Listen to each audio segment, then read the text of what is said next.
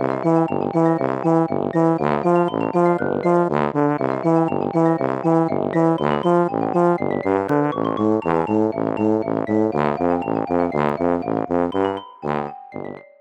家好，我是帅帅。大家好，我是 GoGo。欢迎收听你的宅友已上线。我们今天要讲的是 Netflix 影集《鱿鱼游戏》。这一部真的是非常的红，它一度是 Netflix 全球收视最高的影集，不是亚洲，是全球。可是它过红的结果就是各大媒体的粉丝也疯狂的爆雷，而且还不是我自己手痒点进去看，是在标题直接爆雷，而且还附一个显图，所以完全是避无可避。我真的是人生第一次，我必须封印我的 Facebook 跟 PTT，然后要跟他抢时间看完，哎，我真的觉得很荒谬。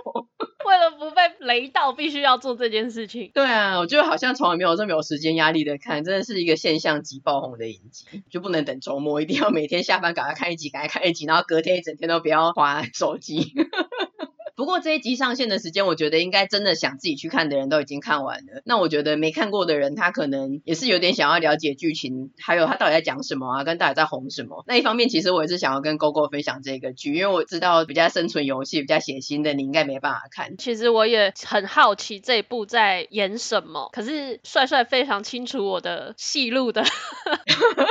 限制，他就说我觉得这一部你应该没办法看，于是我就有一点挣扎。那他今天会。告诉我逐集的剧情介绍，我觉得也蛮好的。有一些跟我一样害怕比较血腥啊、暴力啊，或是有点惊悚类型的听众朋友，非常欢迎一起来加入这一集收听的行列。今天这一集会将这个影集从头讲到尾，有点担心可能会长达八小时，那我尽快。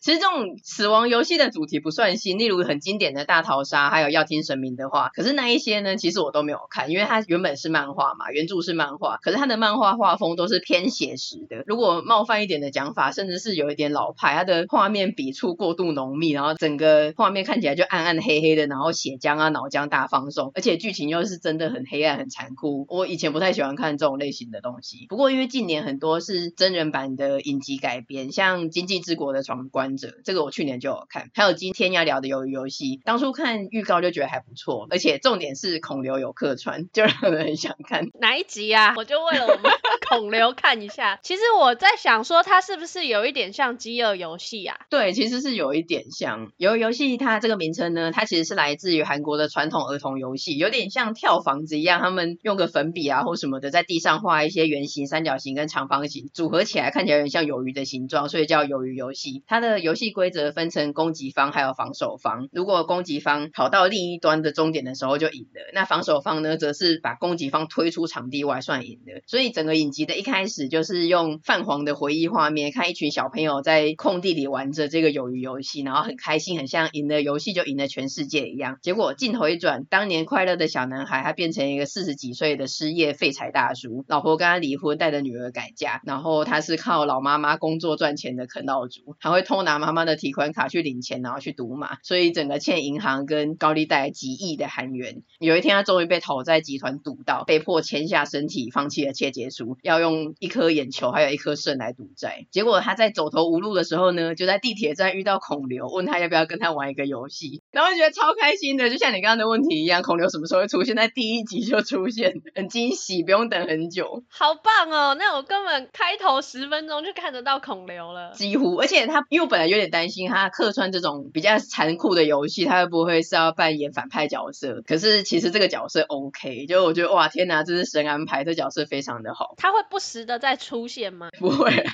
他只是跟这个导演很熟，所以找他来客串一下，就真的是那种出现个几秒的那种好莱坞客串方式。然后孔刘就跟男主角陈其勋讲说，跟他玩打画片。打画片我们应该都知道，如果有在看韩国综艺节目的人，像是打纸牌一样，把地上的那个纸牌翻面的游戏。然后他就跟他讲说，赢了的话，你可以得到十万元韩币。主角原本觉得说神经病对我笑哎，在月台对我笑哎，结果孔刘就打开他的一卡皮箱，里面真的全部都是现金。半信半疑的男主角就想说，哎，既然真的有钱，也不是小哎，那就玩玩看。也没有什么损失，结果孔刘玩的超认真，他整个打纸牌超狠，像金钟国上身一样，整个自带效果线，然后蹦超大一声，纸牌整个飞起来翻面。我本来以为他只是引诱他，就跟他玩，然后输了，让那个人想说，哇，这个游戏很简单的，那我来参加。没有，他玩的超认真的。那男主角就是个废柴嘛，所以他就没有办法，他就是输他。结果输我又拿不出十万元，孔刘就讲说，没关系，如果我输了的话，我就给你十万元；如果你输的话，你就让我打一巴掌。嗯，然后打巴掌也不是轻轻的扇，也是真的打超大力。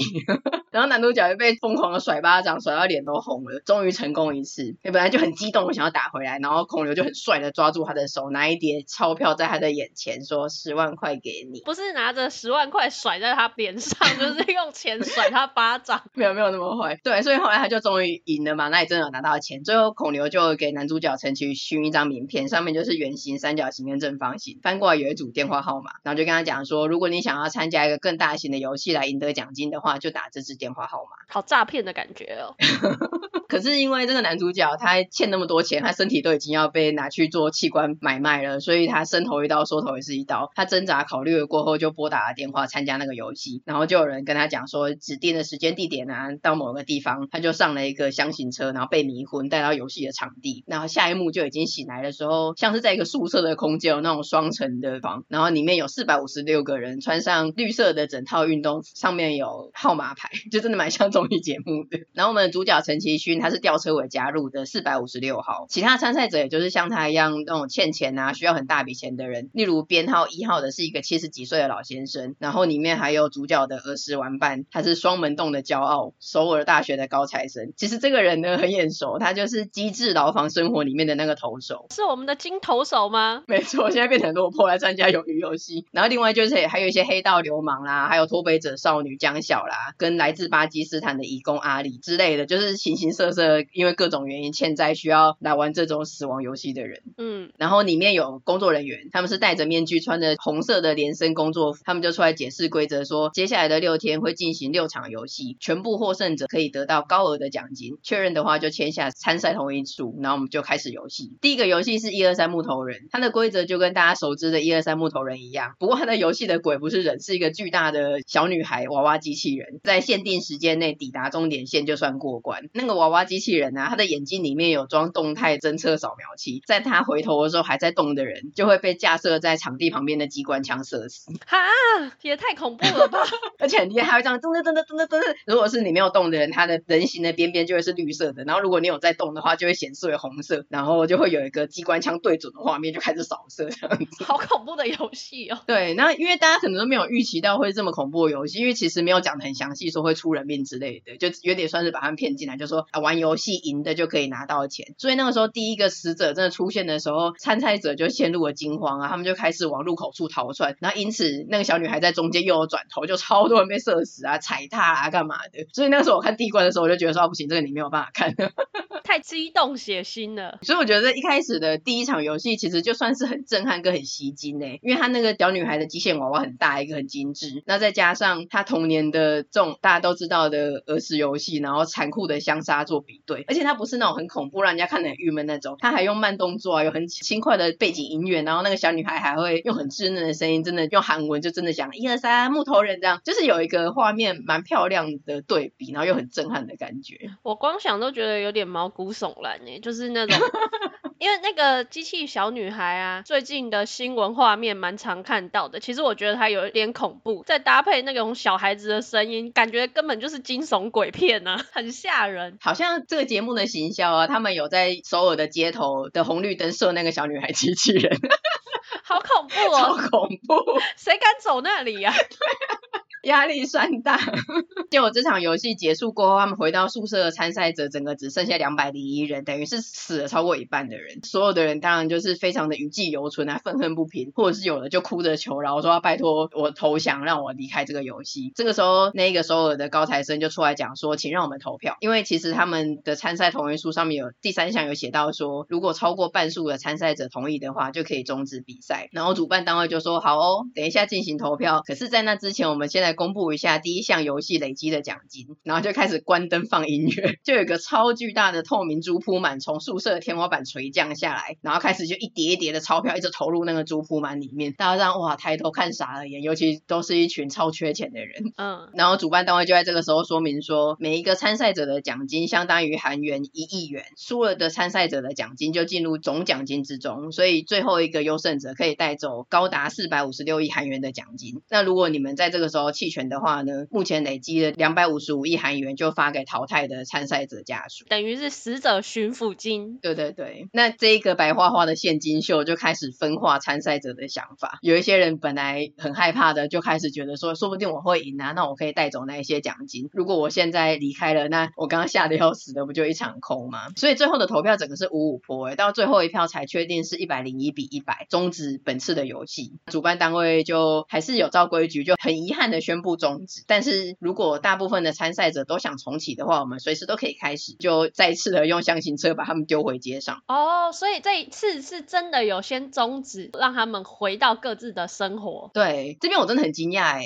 因为我看过的死亡游戏几乎都是被迫卷入跟开始，跟夺魂剧一样，要结束的选项只有获胜或是死亡，没有看过这种中途终止回到一半生活的。好民主哦！一开始我第一集我就觉得说真的是蛮蛮新奇、蛮吸引人的，跟以前看过的一些死亡游戏比较不一样。那我们主角陈其勋，他虽然欠一屁股债，又是个废柴，可是其实他是个价值观正确的人。他出来第一件事情就是去警察局报警，可是警察就只当他是疯子啊，因为他讲一些说什么哦被迷昏，然后玩一二三木头人，然后就有枪杀什么的，听着觉得是个疯子，所以警察把他打发走了。那他回到家之后，发现他的老母亲不在家，原来被送去医院了。这个时候他才发现，原来他妈糖尿病很严重，末肢已经坏死了，甚至需要截肢的程度。可是他妈妈醒来之后，觉得因为担心生计还有医药费的问题，他也不愿意住院治疗。那心急如焚的主角就到处借钱啊，可是根本就没有人愿意借他，所以他就真的走投无路。他虽然知道那个游戏是个死亡游戏，但他最后还是选择再回到游戏之中。而且其他的参赛者其实也纷纷做了一样的决定，因为其实他们本来就是欠下很多的钱，已经走投无路了，才会来参加这个游戏。那他们再度回到社会上之后，也是一样的处境。所以这一集它的标题叫做“地狱”，我觉得非常的贴切，等于是你在游戏中或是你在现实中，对他们来说都是地狱。真的验证那句“我不入地狱，谁入地狱”，就是这个地狱都是他自己选择的。所以游戏就重启了。那这一次呢，有一百八十七个参赛者回来，马上紧锣密鼓的开始第二个游戏。第二个游戏应该大家都有在社群媒体上看到，就是有一堆很像黄色的饼，上面有很多图案。其实这个就是来自于鱿鱼游戏的梗。参赛者他们就被带到一个游戏的场地，然后有四道门，上面画有三角形、圆形、星星跟雨伞。他也没有公布，他就说在十分钟之内，你们自己选择站到一道门前面。那游戏开始之后呢，结果揭晓，原来那是碰糖上的图案，要在时间之内用针把那个图案完整无缺的拿出来才算过关。所以你有发现吗？就是图案越简单越好。我自己是觉得，如果我参赛的话，就算侥幸过了第一关，我应该也是这关就挂了。你肯定这一关就过了。对，因为我觉得我真的很不擅长做这种细致的活。问题不是会不会过关，而是撑几秒钟不会碎掉。不是不是，是你拿到手上的那一刻就要小心它碎掉，你很容易 直接捏碎，一拿到就啪断了。而且我觉得我我死前的最后一句话一定是嘎，然后就被爆头，超有画面的，完全知道一切的走向。这一关呢，主角就一贯运气很差的选到雨伞，所以他就在很焦虑要死的，那么拿针趴在地上搓搓搓的时候，他的汗去滴到碰糖上面，他就发现原来水可以稍微融化碰糖，而且那个碰糖是用一个模具压上去的嘛，所以它的那个形状的边边是有被压的比较薄的，他就开始用舌头猛舔那个碰糖的背面融化它，最后成功的压线过关。幸运加上小聪明，这场比赛结束之后就回到宿舍发午餐，每个人就只有发一颗水煮蛋跟一瓶汽水。我那时候看到的时候就有发现说，这也太少了吧？是一六八断食，还是说因为刚刚大家看了血腥的场面，午餐不用吃多，还是说主办单位经费不足？而且水煮蛋加汽水，好容易噎死哦。甚至什么老人吃年糕吗？那我那么容易噎死？不是啊，因为水煮蛋本来就是很干的东西，然后你汽水又有气，那不是一个很好的搭配。游戏中没死，就回来吃午餐噎死。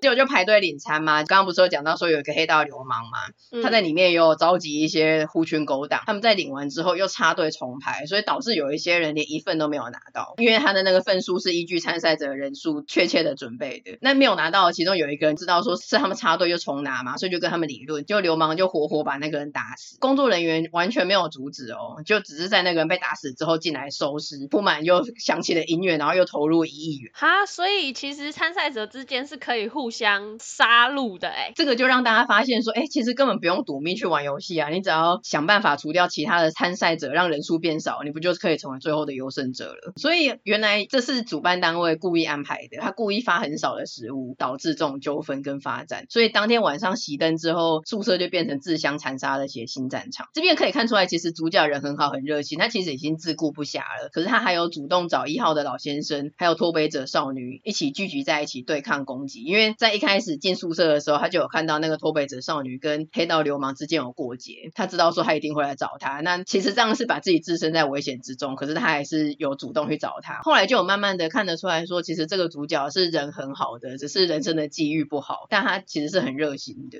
可是感觉这三个搭在一起也很弱啊，马上就会被打死。他还有跟高材生啊，还有那个阿里，算是他们有先把一些床架挡在一起啊，然后五个人这样背靠背的躲在一起，就至少他们攻击过来的时候不会落单一个人被围攻这样子啊。而且那个时候其实灯是关掉的，所以就一片混乱啊，大家真的是一个大逃杀，杀来杀去的。就在一阵大乱斗之中，又有一些参赛者死于这种自相残杀之中。结果开灯之后，哎，没有休息时间，马上开始第三场游戏。哇，好残忍哦！然后第三场游戏呢，一样又把他们带到游戏的场地，一样是没有宣布游戏是比什么，就说啊，你们自行组队，十个人一队。结果最后揭晓是拔河，而且它不是一般的拔河，是死亡拔河。嗯，参赛的两队分别站在一个高台上面，可是它像是从中间断掉的一个高台，而且他的手手腕要跟拔河的绳子之间用锁链链起来，两个互相拔嘛，然后一方把另外一方拔过来的时候，另一方就会从中间的洞掉落悬在空中，这个时候中间就会有个像断头台的镰刀一样切下来，把绳子切断，所以那些参赛者就会从空中集体的坠落摔死。这到底是谁想出来的游戏呀？真的很变态哎！而且主角这队都是老弱妇孺嘛，就是那个老先生啊，跟托背者少女。然后托背者少女她在凑十个人的时候，她又找了一个坐在角落的怪怪美少女加入，然后另外有一个小杂货强行加入这一队，是一个老弱妇孺的一队，战力好低的感觉。原本是这种比力气的比赛，他们这队肯定会挫赛，可是后来这个老。先生呢，还有跟他们讲说拔河获胜的姿势跟站位的秘诀，然后还有一些随机应变，例如本来他们真的要差点被拖走的时候，那个高材生就跟大家讲说：“我数一二三，大家往前跑。”然后就往前跑，然后就让对方重心不稳，站不稳滑倒，然后他们趁对方滑倒的时候赶快狂拉猛拉，把对方拉下去。其实我们有看综艺大集合的瓜哥也蛮常使出这一招，我完全有画面，力拔山河嘛，放绳子。总之，他们这一关最后还还是赢了。那因为这个是单淘汰赛嘛，所以等于是这一关里面又淘汰掉一半的参赛者。隔天就进行第四个游戏，比赛之前又叫他们自己找人，两个人组成一队。那本来因为不知道游戏内容是什么，所以大家都觉得说无论如何应该还是找看起来比较聪明，然后看比较强壮的人组队比较有胜率。本来主角也是这样子想，可是后来他听到参赛者只剩三十九个，所以等于是两个人一队的话，一定会有一个人落单，那他就会自动淘汰，会被杀掉。他就看到坐在那边。那个一号有的时候会忽然痴呆症发作的老先生，根本就没有人会找他，他就觉得于心不忍，所以后来就选择跟他一队。后来就揭晓说，哎，这关是比弹珠。那本来两个人还很开心，想说，哎，不是需要力气的关卡，两个人还打勾勾组成，呃，他们都会念干部，干部就是韩文，一起玩弹珠啊，还有玩画片的朋友。结果这个时候主办单位就宣布，一个人十颗弹珠，你和身边跟你组成一队的同伴比赛，赢得对方十颗弹珠的人就赢。竟然是捉对厮杀。杀哦，对，你真的很坏。我觉得主办单位真是恶意满满的，因为你在前十分钟前，本来我们两个就是朋友，或者是我就想说啊，我认定你，我觉得跟你一起你会赢，然后两个就握手，啊、然后就说我们一定要赢，然后就马上宣布说，哎，就是你们两个捉对厮杀，好残忍哦。那这样子反而落单的那个人，他就是直接晋级了，哎，对，你很厉害。本来以为落单的人会被杀掉，因为他甚至没有组成队，没有达成条件，但最后反而是他直接晋级。那那个一号一定很恨这个主角。就是他本来就直接晋级，谁要你多管闲事啊？哈哈哈好像没有人想到这一点。哈哈哈哈这个游戏规则就等于是让你两个人只能活一个啊，而且参赛者里面有一对是夫妻耶，我觉得这真的很很残酷诶。前面几关的张力是来自于刺激紧张感，那这一关则是来自于人性的考验。这里面就有很多组，例如高材生是跟那个巴基斯坦移工阿里一组，结果后来他就输了嘛，然后他输到剩最后一颗弹珠的时候，他就先发疯，不像平常那种冷静的形象，他就大吼说：“一定是你作弊，怎么可能说是你赢？”然后工作人员就拿枪制止他，因为你不能用暴力，你就是要遵守游戏规则赢得比赛。被拿枪比了嘛，他就开始又换哭着求情，跟他讲说不要拿走他那一颗弹珠，不要结束比赛。跟他讲说等时间结束的时候，一定还有很多组没有分出胜负，不可能真的都是二十比零，有一些人可能会剩个三颗五颗的之类的。嗯，所以他就说到时候一定会这一些队伍嘞，会用两个人一组的方式再度的竞赛，叫他相信他。然后他就跟他讲说，那我们就分头去调查，看哪几组看起来在时间内没有办法完成比赛，然后我们再回来想策略。嗯，阿里他本来是用手拿着他那一袋弹珠嘛，他说你这样拿着也太危险了吧，你这样出去一定会直接被抢，我帮你把它做固定一点，然后就把衣服脱掉啊，然后撕掉啊，在那边绑那一个，可是其实他就在中间掉包，他把阿里的那一袋变成石头，哦、然后他就自己把他那一袋拿走。你看我们的金投手在这里是变得很坏。对呀、啊，我刚刚就想说，天哪，我不想看到这样的金投手。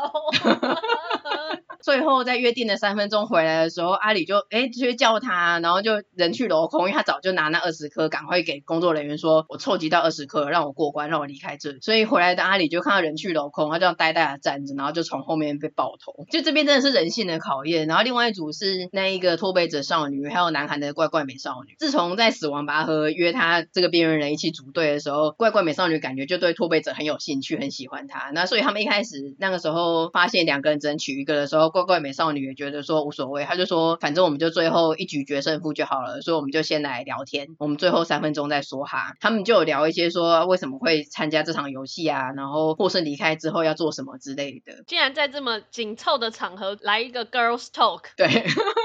他们就有一些算是交心呐、啊，因为那个怪怪美少女就引导他说，其实我们两个人只能活一个，所以我们讲出最深层的秘密，其实也不会流出去给其他人知道。对，然后后来怪怪美少女就故意输，让脱北者少女赢，因为脱北者少女她的目的其实是她要把她妈妈接过来，然后买个房子啊，然后让她弟弟脱离孤儿院这样子。然后那个怪怪美少女她就是她，她爸爸其实是神父之类的，但是她其实是个变态，从小就强暴她，然后后来是她杀了她妈。神父是。怪怪美少女的爸爸，这个爸爸从小就强暴怪怪美少女，甚至还杀了美少女的妈妈。对，所以怪怪美少女是杀了他爸之后进监狱，然后出狱之后有一个人就在门口递给他一张名片，他才来参加这个游戏。所以他跟脱北者聊了之后，他就觉得说，他出去之后其实他没有什么目的，他没有一定要活下去的理由。所以后来他就故意玩了一场很简单的比赛，就是丢弹珠，看谁丢得远，然后就是哎丢丢一丢丢在自己脚旁这样子。他就故意输那场比赛，让脱北者赢。最后他就跟他讲。讲说蒋小，谢谢你陪我玩，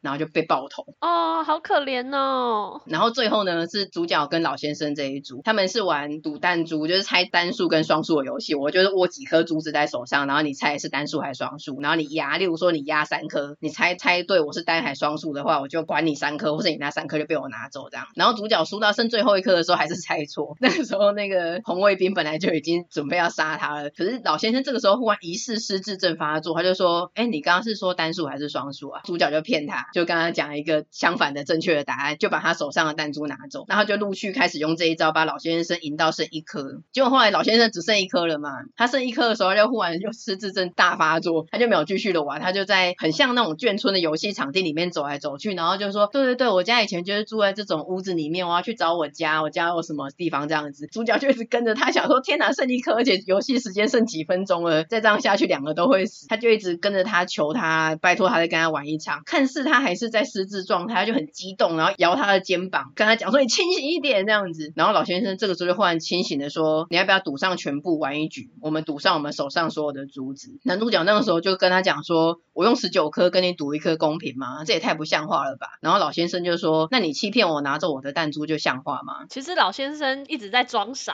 哎，就不知道他到底是装的还是真的。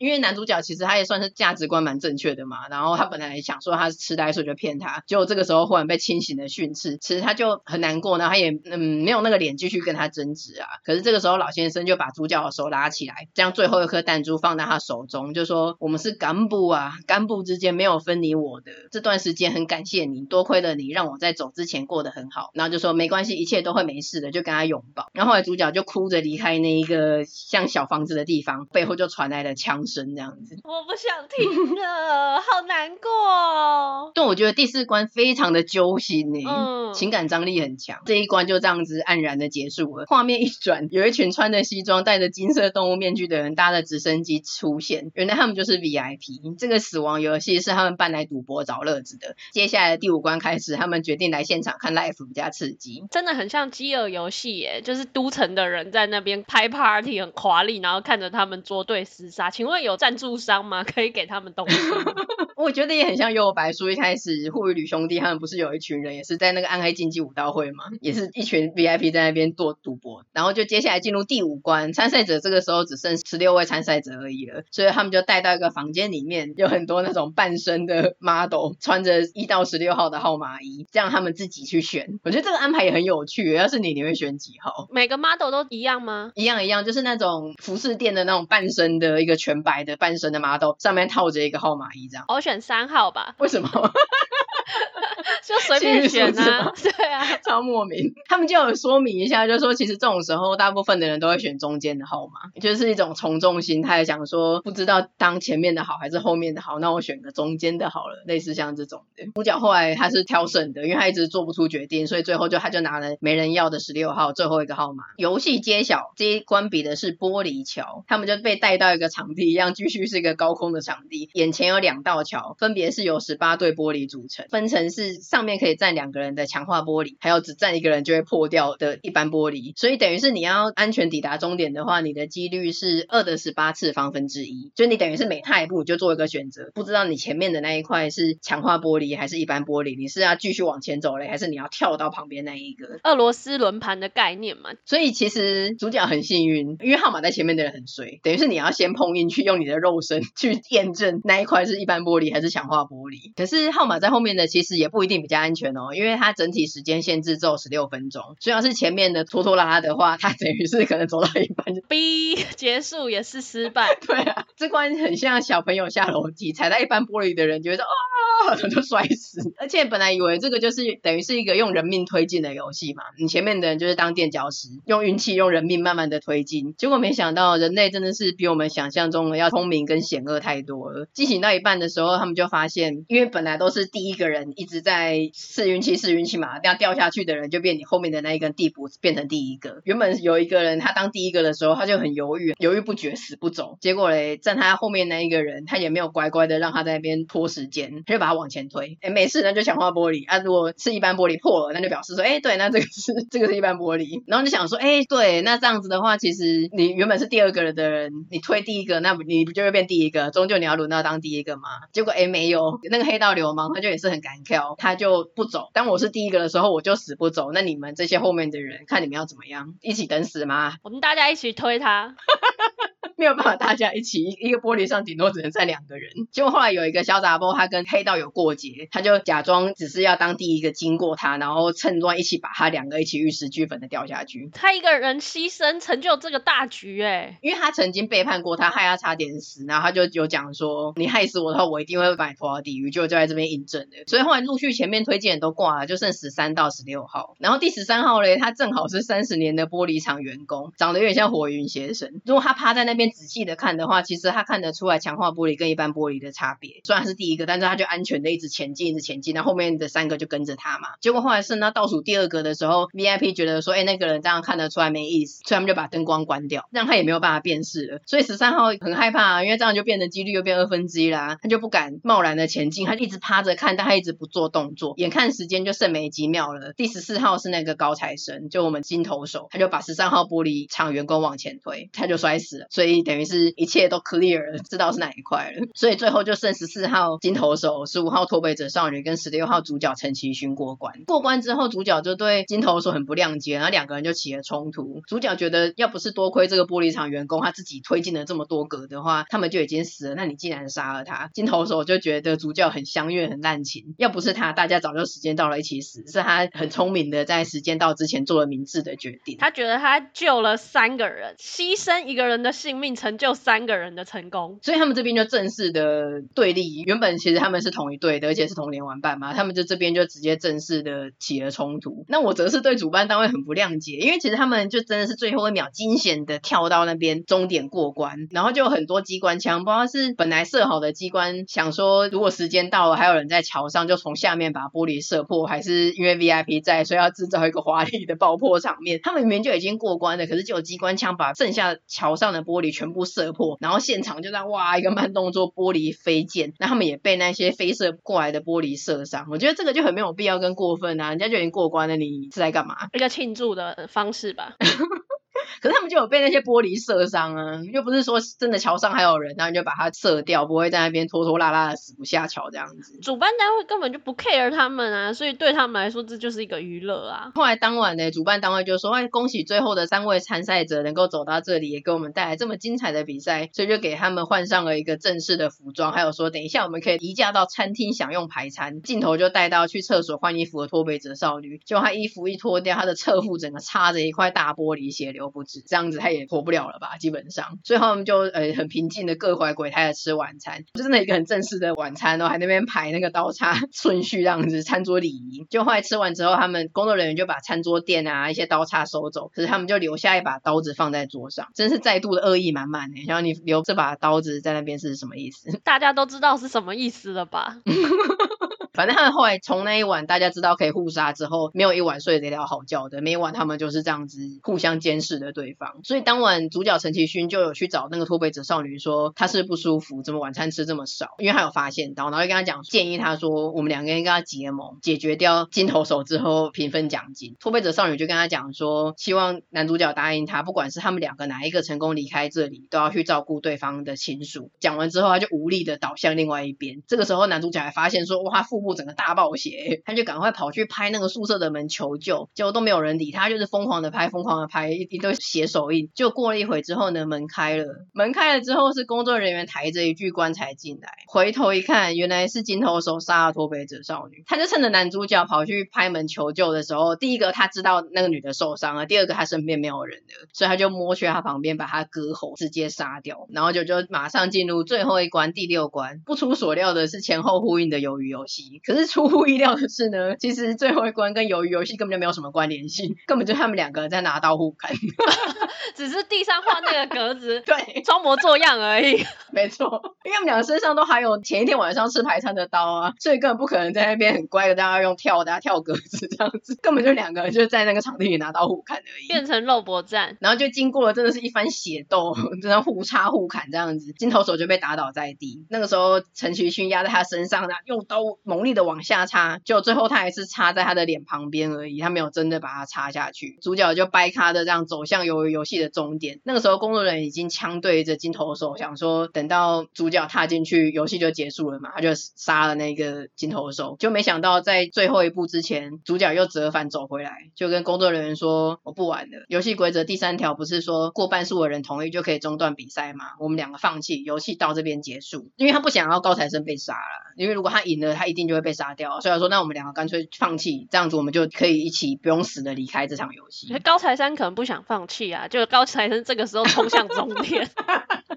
金头手就说：“小时候我们常常这样子一起玩，但是妈妈一定会叫我们回去吃饭。但现在没有人会叫我们回去了。”陈其勋就对他伸出手来说：“走吧，回家吧。”然后那个时候想说：“天哪，真是超危险的，因为那个刀子在金头手的旁边嘛，他随时反手一抄就可以插爆男主角。”就他就说：“哥，对不起，真的是我超前要把刀回，他就割自己的脖子自杀。”他最后竟然选择自尽呢？对啊，因为可能真的前面做了太多坏事，他本来也不是坏人，然后真的良心不安，而且最后。等于是男主角放过他两次，诶，第一次是没有插死他嘛，第二次是明明已经胜券在握，但是他又回来说放弃比赛，他要救他。那陈其勋虽然没有走到终点嘛，可是因为另一个已经自动淘汰了，所以他还是获得了最终胜利。在最后，他就真的是已经有一点精神崩溃，他就问游戏的负责人说：“你们到底为什么要做这种事情？”然后游戏的负责人就回答他说：“你不是也喜欢赛马吗？那你应该知道啊，你们就是赛马的马。”最后一句话就到这里，要再度的被迷昏，蒙上眼丢回街上。钱呢？钱呢？丢回街上嘛，然后就有人就过来救他，想怎么有一个蒙眼被丢回街上，他就呼吸困难，然后从嘴巴里面吐出一张提款卡，那个提款卡被塞在嘴里，所以他有提款卡。那你知道密码是多少吗？那个四百五十六。没错，答案是零四五六，这个我有猜到。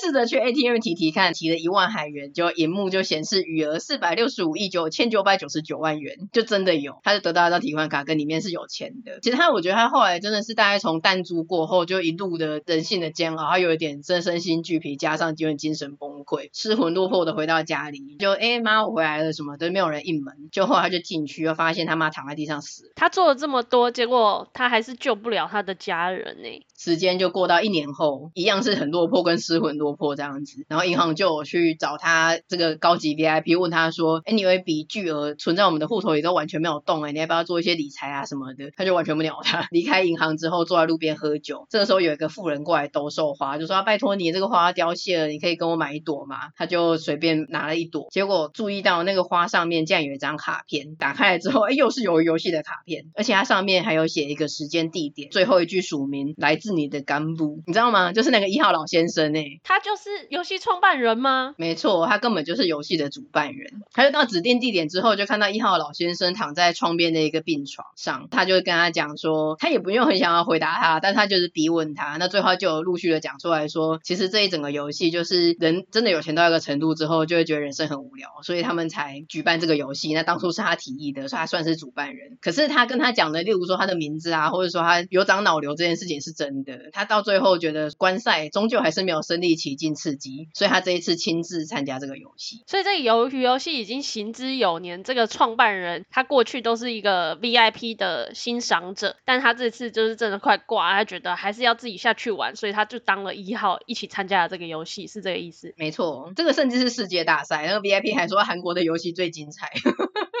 反正老池先生就一直问主角说：“你到现在还相信人性是善良的吗？”主角则是一直直问他说：“你为什么要做这种事情？”两个有点是鬼打墙，两个一直在没有交集的对话。后来老先生就跟他讲说：“我们再打一个赌，如果你赢了，我就告诉你。”结果在赌注揭晓之前，老先生就挂了。老先生也太不负责任了吧！对，而且我其实一直很在意说，哎，那个江晓，你有答应脱北者少女啊？你怎么这一年虽然真的是很难过、很失魂落魄，可是你你有答应人家，那你这一年就什么事都没有做。所以后来他可能经过这一年，他后来就有重新振作了。最后就演说，他有去把他的弟弟从育幼院带出，然后请金投手的妈妈照顾。金投手的妈妈人超好，他就说没有问题啊，就只是饭桌上多一张碗筷而已。陈其勋就好像拖着一个皮箱要出国了这样，他就说你你一路顺风，不用担心啊，这个小朋友会照顾。那后来。他离开之后，金投手的母亲就看小朋友怎么天气这么冷，穿那么单薄，他就要拿他的小行李箱啊，帮他找厚衣服穿。就打开来一整个皮箱的钱，上面贴一张便条纸。陈其勋就说：“这是我之前跟金投手借的钱。”我觉得这个很暖诶，就是他等于是很像是跟他妈妈讲说，是因为他跟他借钱。嗯，我觉得这个纸条虽然只有结一句很简单的话，可是是一个很聪明的处理方式了。陈其勋说重新振作了嘛，所以他就想说要去美国看他女儿。就他就搭地铁抵达机场的时候呢，参加了。美国的鱿鱼游戏，又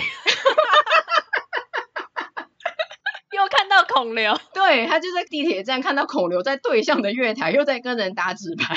他没有要参加美国版的鱿鱼游戏，可是他就看到说又是你孔刘，因为他在对向月台嘛，所以他就整个爬楼梯暴冲过去，然后到的时候孔刘已经搭上了关上门的列车，就隔着车窗跟他这样很俏皮的挥挥手，这样子就没有逮到他。可是网络上就有人说孔刘你不用得意，你搭上的是失速列车。又把两出戏混在一起，陈其勋就把跟孔刘玩的人的手上的鱿鱼名片抢过来，就说你不可以参加这种东西这样子。后来他就还是要去搭飞机，在踏上机舱前前一刻，他就停了下来，然后拨打那张名片上面的电话，他就说：“我是人，我不是马，我想要知道你们的真实身份，还有为什么能够对人做出这么残忍的事情，我没有办法原谅你们的所作所为。”就电话那头人直接回答他说：“四百五十六号，不要想做傻事，搭上那班飞机，这样才是对你好的。”果然。是要叫他去当美国参赛者了吧？韩国的代表。好惊奇的发展，第二季应该就是这样吧。然后总之他听完之后呢，他就结束对话，折返离开，就没有搭上那一班飞机。对，就像你讲的一样，这是为第二季留伏笔啦。虽然可能不是参加美国版的 鱿鱼游戏，可是我觉得这个结尾蛮瞎的，又有点黑人问号。因为虽然主角他没有什么可以失去了，然后真的很痛恨这个游戏，可是他再度参加游戏又能怎样？他参加进去之后，他也只能为了生存瑟瑟发抖而，又没有办法做什么。所以我不是很喜欢这个结尾，就有点是为了第二季留下伏笔，可是其实蛮没有。合理性的，本来虽然是个好人，可是也没有到英雄的个性。那现在怎么好像忽然这样哇，要改变这一切的感觉？其实还有留下另外一个伏笔，是我刚才一直没有讲的，是他们第二次进入游戏的时候，有一个警察卧底进去，因为他哥哥曾经也加入这个游戏以后失踪，所以他就卧底进去，然后一直卧底的埋伏在里面。所以第二季应该是会拍啦，因为红成这个样子，然后伏笔应该蛮明显的，就是这个男主角可能例如再度参赛啦或干嘛的，然后再来就是要解谜这个。鱿鱼游戏背后的组织到底是什么？你刚刚提到的这个警察埋伏，他是埋伏成工作人员，所以他们两个可能可以互相搭配。不确定，因为至今第一季一整季他们两个都没有互相，因为他们两个本来就不认识嘛。然后尤其是一个是只为了求生存，那另外一个当然不能让让别人知道他的身份这样子。所以全部的剧情就是这样，你觉得如何？听起来我觉得很残忍呢、啊，可能是至今听过最残忍的游戏耶。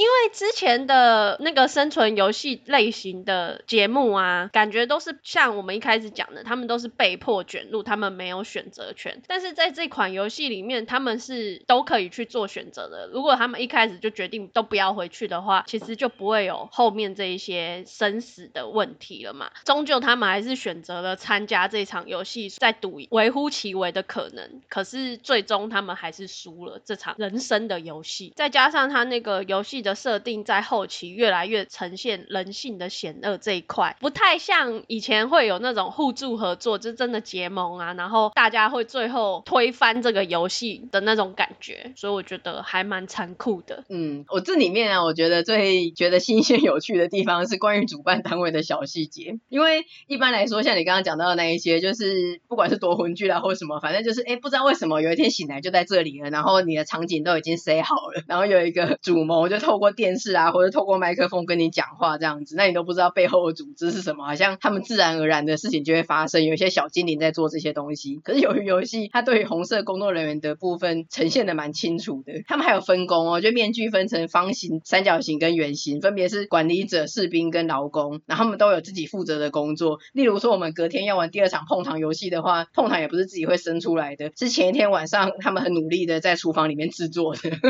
好好笑哦，是写达摩他们吗？